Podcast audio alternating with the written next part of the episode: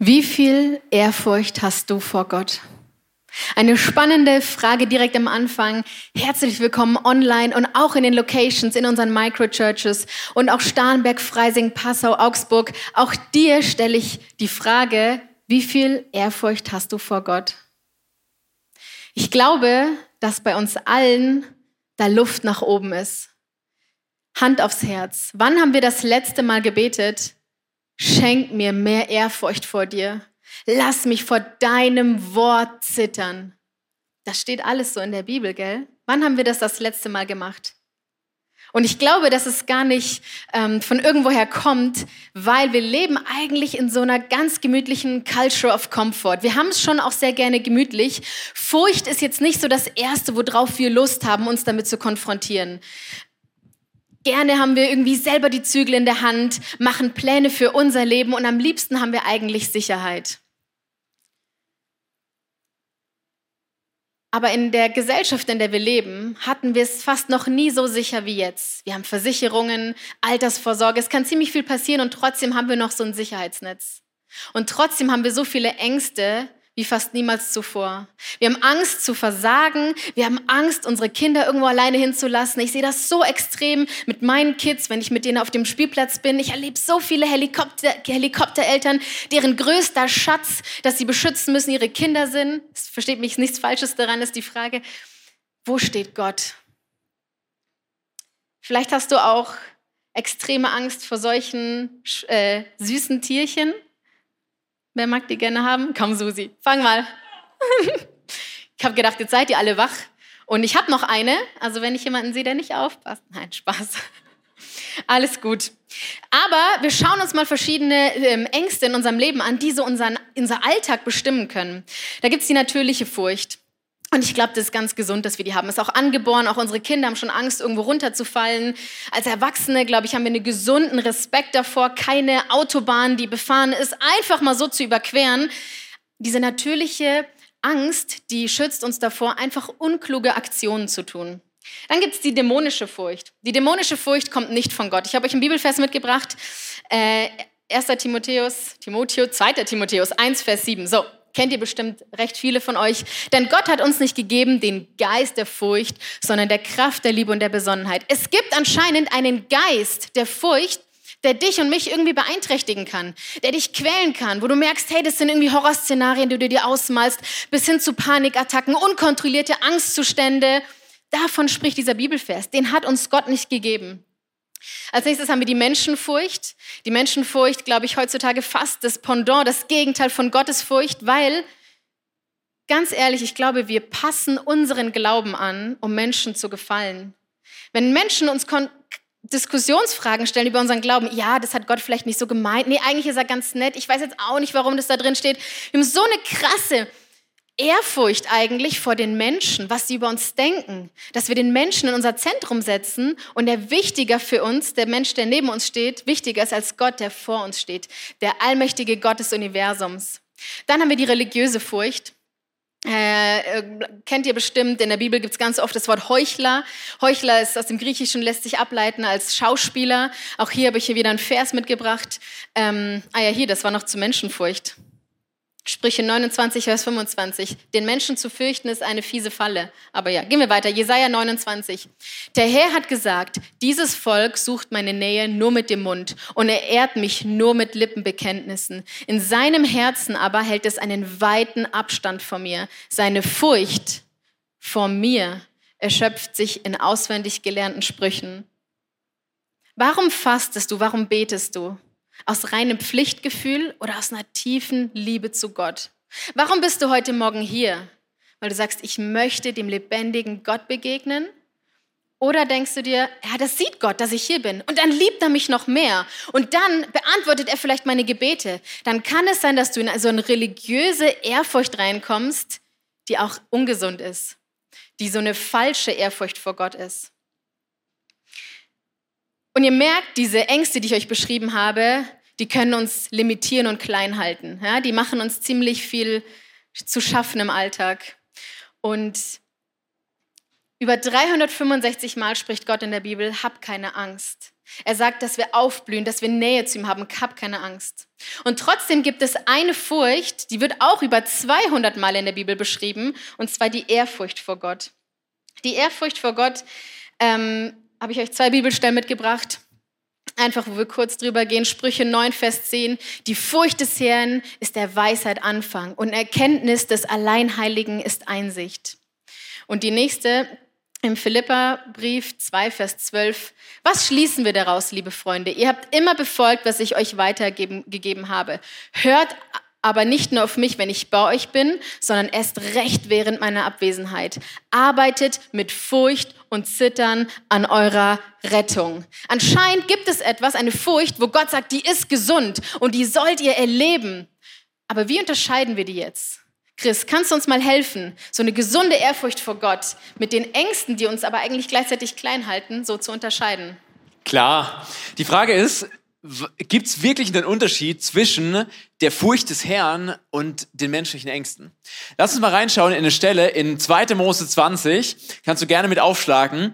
Da geht es um Folgendes. Du hast vorher die Geschichte, wo das Volk Israel aus Ägypten auszieht. Das heißt, Gott befreit sie, Gott schenkt diese Plagen, zehn Plagen, wo er quasi den ägyptischen Göttern zehn Ohrfeigen verteilt und sagt, hey, Jahwe ist größer als all eure Götter.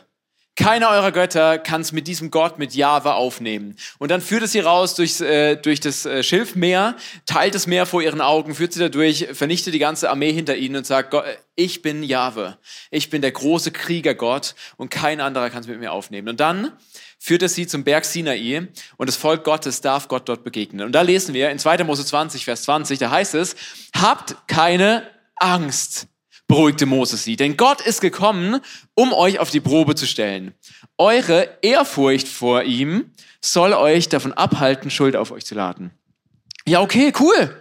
Also wir sollen keine Angst vor Gott haben, sondern Ehrfurcht. Ja, super, da steht's ja schwarz auf weiß, dann passt es doch, oder? Können wir eigentlich aufhören mit der Predigt, dann reicht's jetzt. Super. Das Problem ist, wenn wir in eine andere Bibelübersetzung reinschauen, zum Beispiel über Bibleserver, da kann man die miteinander vergleichen. Schauen wir mal in die Elberfelder Übersetzung rein. Da heißt es, fürchtet euch nicht. Und dann heißt es hier, damit die Furcht vor ihm euch vor Augen sei. Ja, wie jetzt? Also nicht fürchten, sondern fürchten. Hä? Und hier in der Luther-Übersetzung genau dasselbe. Was, was bedeutet das jetzt? Verstehe ich nicht. Fürchten, fürchten. Das heißt, wenn du in den hebräischen Urtext hier reinschaust, dann wirst du merken, da steht auch Jira und, und, und Yare. Das ist genau dasselbe Wort im Hebräischen. Das heißt, im Deutschen kommen wir schön raus und können sagen, ja, Angst und Furcht ist was ganz anderes. Aber im Hebräischen ist einfach Furcht gleich Furcht. Das heißt, Gott sagt hier, fürchte dich nicht, sondern fürchte dich. Aber was bedeutet das jetzt? Was will Gott uns damit sagen? Lass uns mal reinschauen. Es gibt so ein Tool, das heißt CSV Bibel. Da gehen wir jetzt mal rein und schauen uns die Bibelstelle an. Da heißt es, okay, also Gott kommt mit Donner, mit Flammen, mit Posaunenschall. Und du siehst immer, wenn ich da auf das Wort draufgehe, dann wird, wird da markiert, wo dieses selbe Wort im Hebräischen noch vorkommt. Das heißt, wenn ich jetzt auf wahrnehmen gehe, dann sehe ich, ah ja, hier steht nochmal wahrnehmen, hier unten steht gesehen, ist anscheinend genau dasselbe hebräische Wort, das dahinter steckt. Das heißt, ich, ich merke, okay, es geht ganz viel um Wahrnehmung, es geht darum, Gott zu sehen. Gott kommt und dann reagiert das Volk folgendermaßen, sie zittern und sie stehen in der Ferne vor Gott. Und du siehst, wenn man hier auf Stand und Ferne drauf geht, das leuchtet hier unten auch nochmal auf. Das heißt, hier ist in zwei Versen steht immer dasselbe, dass das Volk in der Ferne von Gott stehen bleibt. Und, und das ist genau dasselbe hebräische Wort, das hier auch im Hintergrund steht. Und das sind so Sachen, das kannst du dir einfach markieren und wahrnehmen, dass hier einfach mehrmals dasselbe Wort gebraucht wird. Und das Spannende ist, hier steht ja in der Mitte, fürchtet euch nicht. Das heißt, eigentlich müssten sie sich ja Gott nähern können, aber es das heißt, sie blieben in der Ferne stehen. Dagegen aber steht hier, Mose nahte sich dem Dunkel, wo Gott war. Das heißt, hier hast du einen Gegensatz. Das Volk bleibt in der Ferne stehen, aber Gott nähert sich Gott an. Das heißt, die Frage ist, warum nähert sich äh, Mose Gott und das Volk bleibt in der Ferne stehen? Das ist die große Frage. Und was dahinter steckt, ist, wenn wir uns dieses Wort wahrnehmen genau anschauen. Wenn du da draufklickst, dann kriegst du das hebräische Wort dahinter angezeigt. Das ist das Wort Ra'a. Und wenn du da jetzt nochmal draufklickst, dann kriegst du so eine Word Study angezeigt. Dann siehst du hier, wie häufig dieses hebräische Wort in welchem Buch der Bibel auftaucht. Du siehst in 2. Mose, wo wir gerade sind, taucht es am dritthäufigsten auf, neben 1. Mose und Sprüch äh, und Psalmen. Und dann siehst du hier nochmal, wie dieses Wort am meisten im Deutschen übersetzt wird. Du siehst, das häufigste ist das Wort sehen. Das heißt, es geht hier darum, Gott zu sehen, Gott wahrzunehmen. Und dann siehst du hier nochmal alle 1207 Bibelverse, wo das so drin auftaucht. Viel Spaß bei der Bible Study. Hier kannst du einfach selbst weitermachen. Ich gucke mir jetzt die 1207 Wörter nicht an. Aber am Ende bedeutet es einfach, äh, die Gegenwart Gottes das Gott zu sehen scheint irgendwas hier, hiermit zu tun haben und was zu verändern. Und wenn wir jetzt mal nochmal in den Vers reinschauen, ähm, die komplette Stelle, dann geht es hier um die Wahrnehmung, was wir gerade hatten. Es geht darum, sie, soll, sie zittern vor Gottes Gegenwart. Und dann ist es so, dass sie, äh, das heißt, fürchtet euch nicht, sondern fürchtet euch. Und dazwischen steht jetzt was, das haben wir uns noch nicht angeschaut. Und zwar, denn nur um euch auf die Probe zu stellen, ist Gott gekommen. Das heißt, hier steckt irgendwas zwischen diesem Nicht-Fürchten, sondern Fürchten. Und zwar das auf die Probe stellen. Was bedeutet das? Es könnte natürlich jetzt bedeuten, dass Gott uns Menschen auf die Probe stellt und sagt, hey, habt ihr genug Ehrfurcht vor mir? Es kann sein, dass er unseren Glauben auf die Probe stellt. Aber dieses Wort, das hier gebraucht wird, das kannst du auch nachschauen, ist das hebräische Wort Nassar. Und Nassar kannst du unterschiedlich übersetzen. Du kannst es übersetzen mit auf die Probe stellen, jemanden versuchen. Du kannst es aber auch anders übersetzen. Und zwar mit etwas ausprobieren, etwas austesten, etwas zum allerersten Mal erleben. Quasi eine Experience von etwas. Und du siehst es zum Beispiel in, in Richter 3, Vers 1 bis 2, da heißt es, dass das Volk Gottes, also die Israeliten, Erfahrung sammeln im Kampf, bevor sie gegen die Kanaaniter antreten. Oder in Prediger 2, Vers 1, da heißt es, hey, versuch dich doch mal in der Lebensfreude. Probier's doch einfach mal aus. Oder in 1 Samuel 17, Vers 39, da äh, ist David unterwegs und David probiert zum allerersten Mal in seinem Leben eine Waffenrüstung aus. Und er zieht die Waffenrüstung von Saul an und läuft zum allerersten Mal in so einer Rüstung. Das heißt, es ist die erste Experience, die er hat mit so einer Waffenrüstung.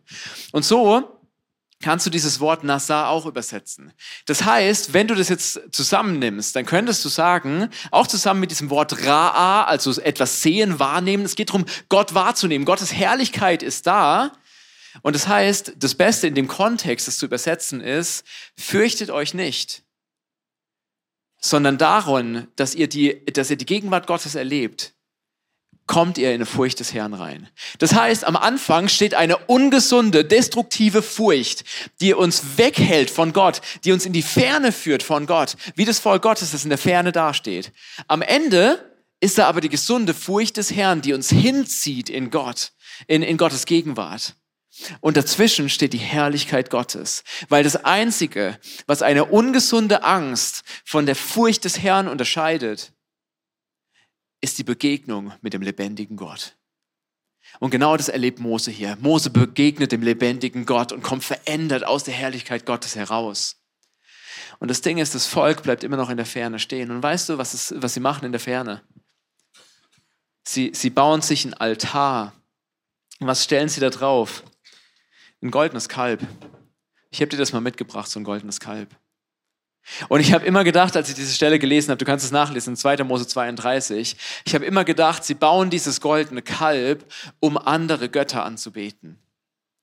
Aber dann habe ich das nochmal nachgelesen und habe gemerkt, da steht in, in 2. Mose 32, Vers 4 und 5, die Israeliten bauen das goldene Kalb, um Jahwe damit anzubeten.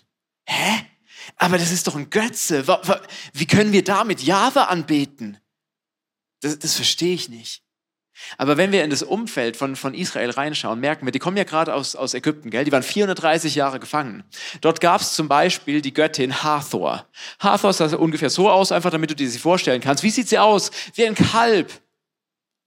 Und was machen die, die Ägypter damit? Sie haben einen Gott, den sie anfassen können, den sie begreifen können, den sie sehen können. Genauso die Kanaaniter, die jetzt seit neuestem um Israel herum sind, die haben Baal. Baal sieht so aus, wie ein Ochs. Sieht ein bisschen nicht so nett aus. Ich mal mal ein Smiley rein, dass er ein bisschen netter guckt. Aber halt, also, der sieht aus wie, wie ein Ochs.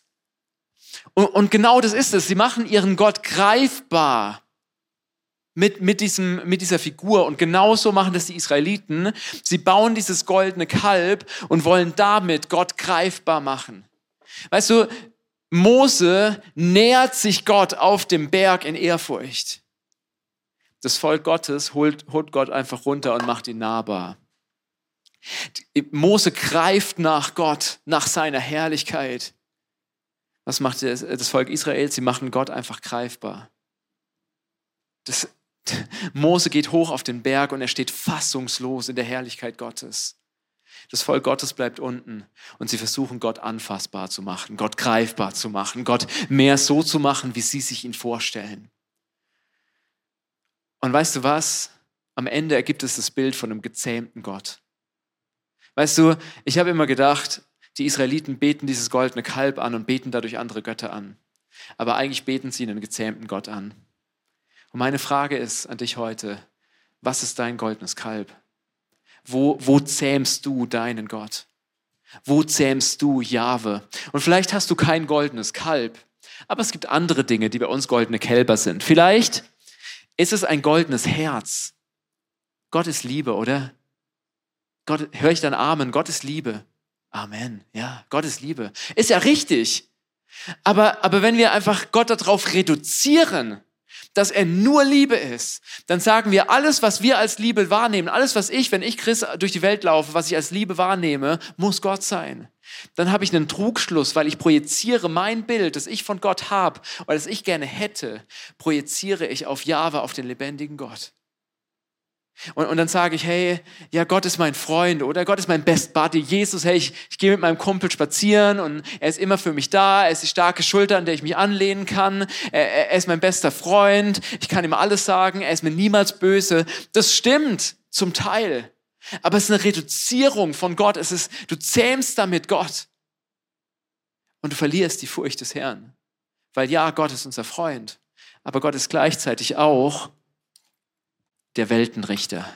Und vielleicht bist du auf einem ganz anderen Trip unterwegs und denkst dir so, ja, ich habe eine goldene Weltkugel. Gott, Gott ist der Richter der Welt. Er ist allmächtig. Er ist der große Gott. Er ist, ich kann ihn eigentlich gar nicht Gott nennen, sondern ich nenne ihn nur noch Herr. Er ist der Erhabene. Er ist der ferne Gott. Und vielleicht hast du dieses Bild zu deinem goldenen Kalb gemacht und du lässt Gott gar nicht mehr ran an dich. Du lässt Gott gar nicht mehr reinsprechen in deinen Alltag, weil er so groß und über allem steht. Vielleicht hast du noch ein anderes goldenes Kalb. Vielleicht ist es für dich diese Genie-Lampe. Vielleicht denkst du so, ja, ich reibe mal ein bisschen dran. Vielleicht kommt gleich der Wunschgeist raus und dann erfüllt er mir meine Wünsche. Weil Gott, also Gott sagt doch, hey, wer bittet, dem wird gegeben, wer sucht, der wird findet, finden, wer anklopft, dem wird aufgetan, oder? Bergpredigt. Ja, super. Dann wünsche ich mir jetzt was. Gott, ich wünsche mir jetzt einen neuen Ferrari, bitte. Puh. Schade, hat nicht geklappt. Okay, und wenn dieser Wunsch jetzt nicht erfüllt ist, was mache ich dann? Oder vielleicht hast du auch ernsthafte Wünsche und du sagst, hey, ich, ich wünsche mir einen Partner schon seit Jahren. Ich, ich wünsche mir Heilung in dieser Krankheit und ich komme einfach nicht weiter in dem Thema. Vielleicht hast du Sehnsüchte und Wünsche an Gott und, und du, du erwartest, dass er diese Wünsche, äh, diesen Wünschen nachgeht. Und ja, Gott sieht dich und Gott sieht deine Not. Aber Gott ist kein Genie in der Lampe. Vielleicht hast du auch ein anderes Bild und du hast Einfach so eine Box. Das ist meine Theologenbox. Ich sage, Gott ist liberal. Gott muss ja liberal sein, oder? Der ist doch weltoffen, der ist doch freiheitsliebend. Der ist doch zeitgemäß. Vielleicht hast du auch eine andere Box und sagst, hey, Gott ist doch konservativ. Also Gott hat strenge Meinungen und da muss ich mich dran halten. Und die sind zwar uralt, aber sie gelten noch bis heute. Gott ist in so einer Konservenbüchse drin. Oder Gott ist charismatisch, nur der Heilige Geist zählt. Alle anderen von der Dreieinigkeit, Jesus und Vater, ist erstmal nicht so wichtig, weil nur der Heilige Geist. Und, und du merkst, du packst Gott in eine theologische Box rein. Und weißt du was? Gott ist nicht liberal, Gott ist nicht konservativ, Gott ist nicht progressiv, Gott ist nicht, Gott ist nicht charismatisch. Gott ist Gott. Gott ist Jahwe. Er sprengt jede deiner theologischen Boxen, die du hast. Wusstest du das? Deshalb reicht keine dieser Boxen aus. Oder auch wenn du sagst, hey, Gott ist mein Arzt, er ist mein Verbandskasten. Immer wenn ich ein Wunder brauche, dann komme ich zu Gott. Weil Gott kann mich versorgen mit diesem Wunder. Gott ist, Gott ist der Heiler. Das stimmt. Er kann heilen.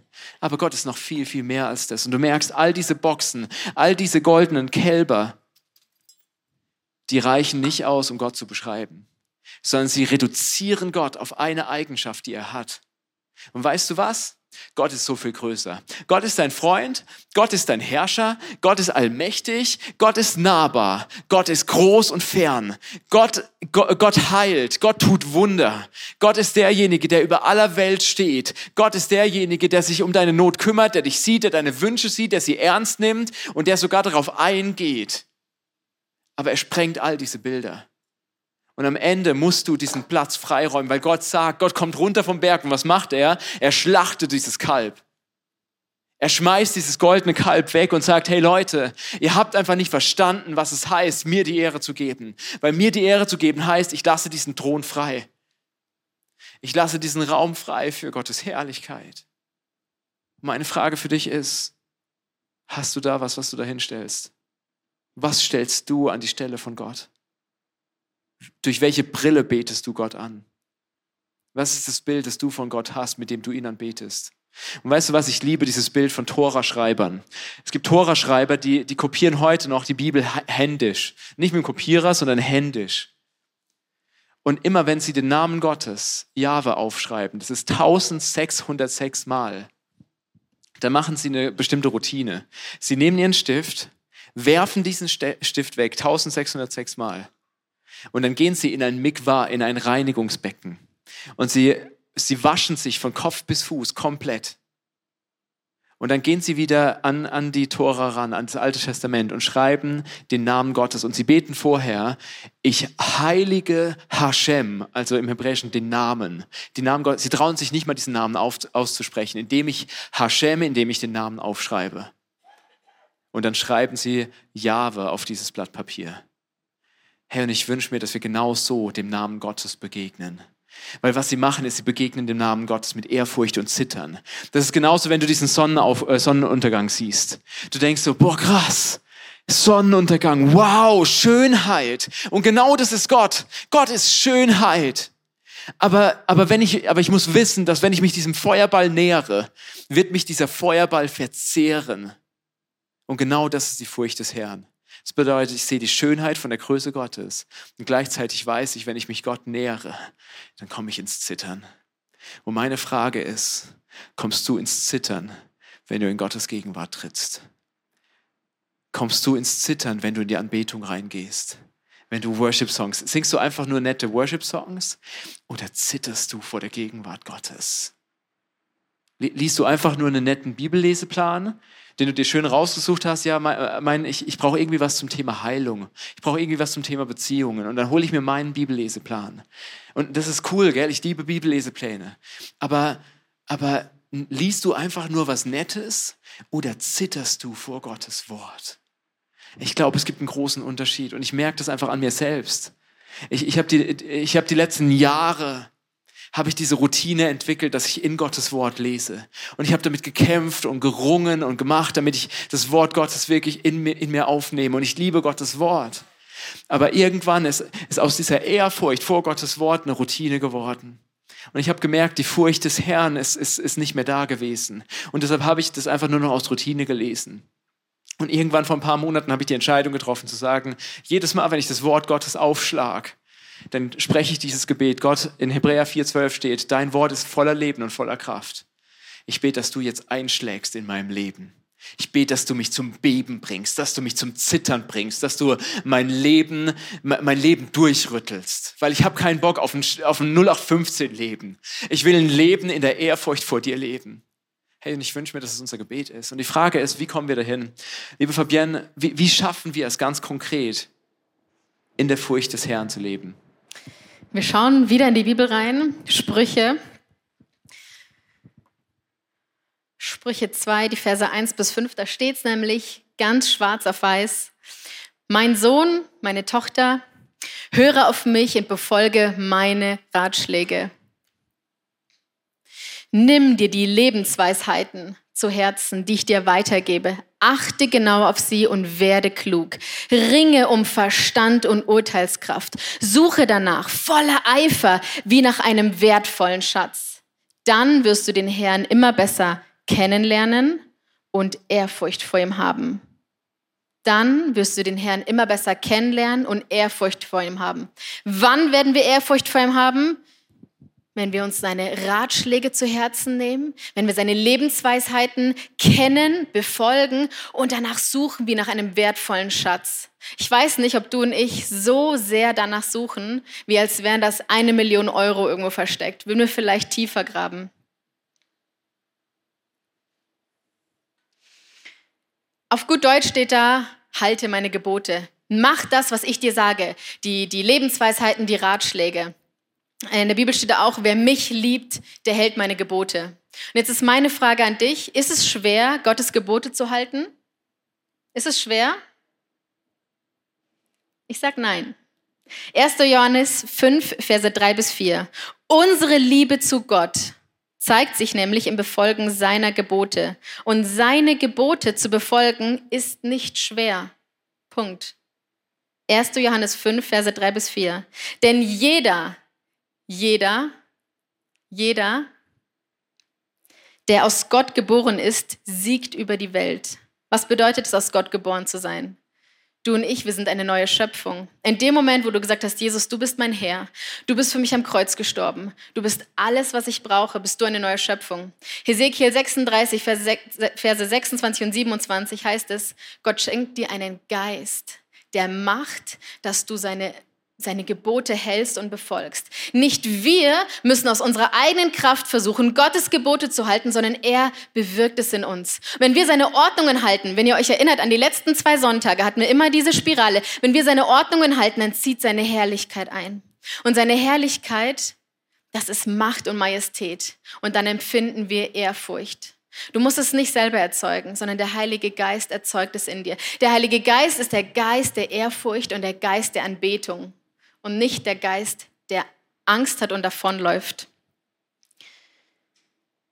Und dieser Segenskreislauf, der bringt Frucht und Segen hervor. Und es ist eine Ehre, Gott anzubeten. Und wie tun wir das am besten? Im Gehorsam.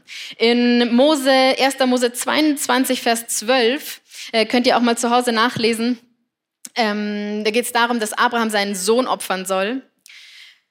Lass es sein, sagte der Engel, tu dem Kind nichts, denn jetzt weiß ich, dass du Ehrfurcht vor Gott hast. Du hättest sogar deinen einzigen Sohn auf meinen Befehl hingeopfert. Er gehorcht, und zwar auch wenn es weh tut. Er gehorcht sofort. Er gehorcht, auch wenn es vielleicht erstmal keinen Sinn macht. Und Gott segnet es und sagt, ich sehe, dass du Ehrfurcht hast. Und ich begegne dir und ich segne dich. Wo fängt Gehorsam an? Da, wo wir in seinen Ordnungen leben. Und da zieht die Herrlichkeit ein. Und da empfinden wir tiefe Ehrfurcht.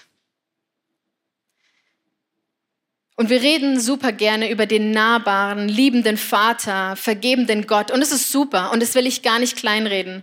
Und es ist ein, eine Facette von Gott. Aber ich glaube, wenn wir das überbetonen, dann vergessen wir einfach die Furcht des Herrn. Dann vergessen wir die Allmacht und die Größe und Majestät von Gott. Gottes Furcht klingt so negativ, aber es ist die Lösung. Es ist die Lösung, Gott nahe zu sein, wie Mose auf dem Berg Sinai. Es ist die Lösung für deine und meine Ängste in unserem Alltag. Das, was ich vorhin alles beschrieben habe, Menschenfurcht, die wird so klein, wenn wir wissen, welcher Gott hinter uns steht, vor uns steht, über uns steht. Wenn ich weiß, ich muss mich am Ende des Tages irgendwann mal vor Gott, wenn ich vor ihm stehe, rechtfertigen, wie ich gelebt habe, was ich gelebt habe, was ich mit meinen Talenten gemacht habe, dann wird die Menschenfurcht so klein, weil das ist ja mein, ein Augenblick hier. Es ist die Lösung für unsere Identität. Weil wenn ich weiß, wer Gott ist, wie groß Gott ist, dann weiß ich auch, wer ich bin. Dass ich nicht Gott bin, dass ich nicht auf dem Thron sitze, dass nicht meine Pläne auf dem Thron sitzen, sondern dass Gott einen Plan hat für dich und mich. Und dann ist Ehrfurcht die Lösung für deine Identität, weil dann weißt du, wer Gott ist und dann weißt du auch, wer du bist. Und zwar ein Kind Gottes.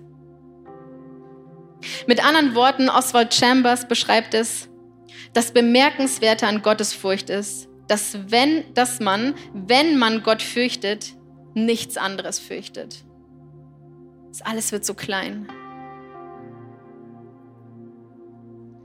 Während man, wenn man Gott fürchtet, nicht fürchtet, alles andere fürchtet. Ehrfurcht vor Gott ist keine Verhaltensveränderung. Ich hebe jetzt meine Hände, ah, das ist bestimmt Ehrfurcht. Nein, es ist eine Herzenstransformation.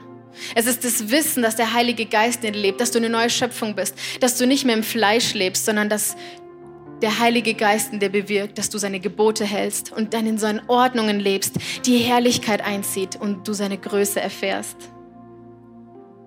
Ich habe letztens eine sehr bewegende Story gelesen, die würde ich dir gerne auch erzählen.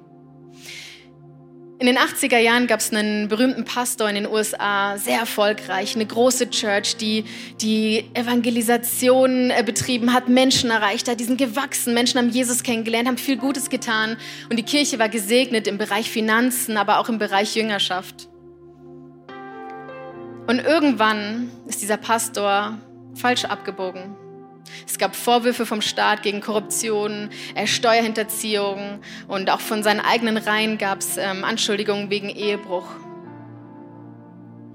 Wie fragst du dich vielleicht, wie kann das sein? Am Ende des Tages ist er ins Gefängnis gekommen und musste einfach für seine Strafe büßen. Im Gefängnis ist er auf die Knie gefallen, er hat gesagt, ich suche Gott, wie kann das sein, wo, wo bin ich gelandet? Und er hat gesagt, am Ende des Tages war das Gefängnis sogar ein Segen, weil ich wieder näher an Gottes Herz gekommen bin. Und äh, nach dem vierten Jahr hat er ein Buch in die Hand gedrückt bekommen, äh, das heißt Wo bist du Gott? von John Bevere. Vielleicht kennst du John Bevere, ist ein, ein äh, Buchautor, ein christlicher Buchautor. Und er hat das Buch gelesen und hatte wirklich so eine ganz tiefe Erkenntnis. Er hat gesagt, ich muss mit diesem ähm, Autor reden, ich muss ihn treffen. Und ja, durch viele Umstände kam es dazu, dass John Bevere in das Gefängnis gefahren ist und sie haben sich tief in die Augen geschaut, sie haben sich umarmt und lange geredet. Und der Pastor, der im Gefängnis saß, hat sein Herz ausgeschüttet und hat gesagt, hey, ich wirklich, Gott ist groß. Und am Ende, wirklich, er wollte fast gehen, sagt John Bevere, eine Frage habe ich noch an dich. Wann hast du eigentlich aufgehört, Jesus zu lieben? Und der Mann hat gesagt, ich habe niemals aufgehört, Jesus zu lieben. Ich habe aufgehört, ihn zu fürchten. Und genau diese Frage möchte ich dir heute stellen, zu Hause, aber auch hier vor Ort. Wann hast du aufgehört, Gott zu lieben? Wann hast du aufgehört, Gott zu fürchten? Vielleicht gehst du hier in die Celebration, weil es ein Event ist und gar nicht mit der Erwartung, ich begegne dem lebendigen Gott, der, der das Universum erschaffen hat, für den meine Probleme super klein sind. Vielleicht liest du Bibel wie aus so einer Routine, wie es der Chris eben erzählt hat dann kannst du jetzt gleich im Worship umkehren und sagen, Jesus, es tut mir leid. Es tut mir leid, wo ich dich klein gemacht habe und meine Ängste so viel größer waren. Es tut mir leid, wo ich dich in eine Box gepackt habe, wo ich keine Furcht vor dir hatte und nicht wusste, dass ich klein bin. Wo es tut mir leid, wo ich diesen Altar nicht leer gelassen habe.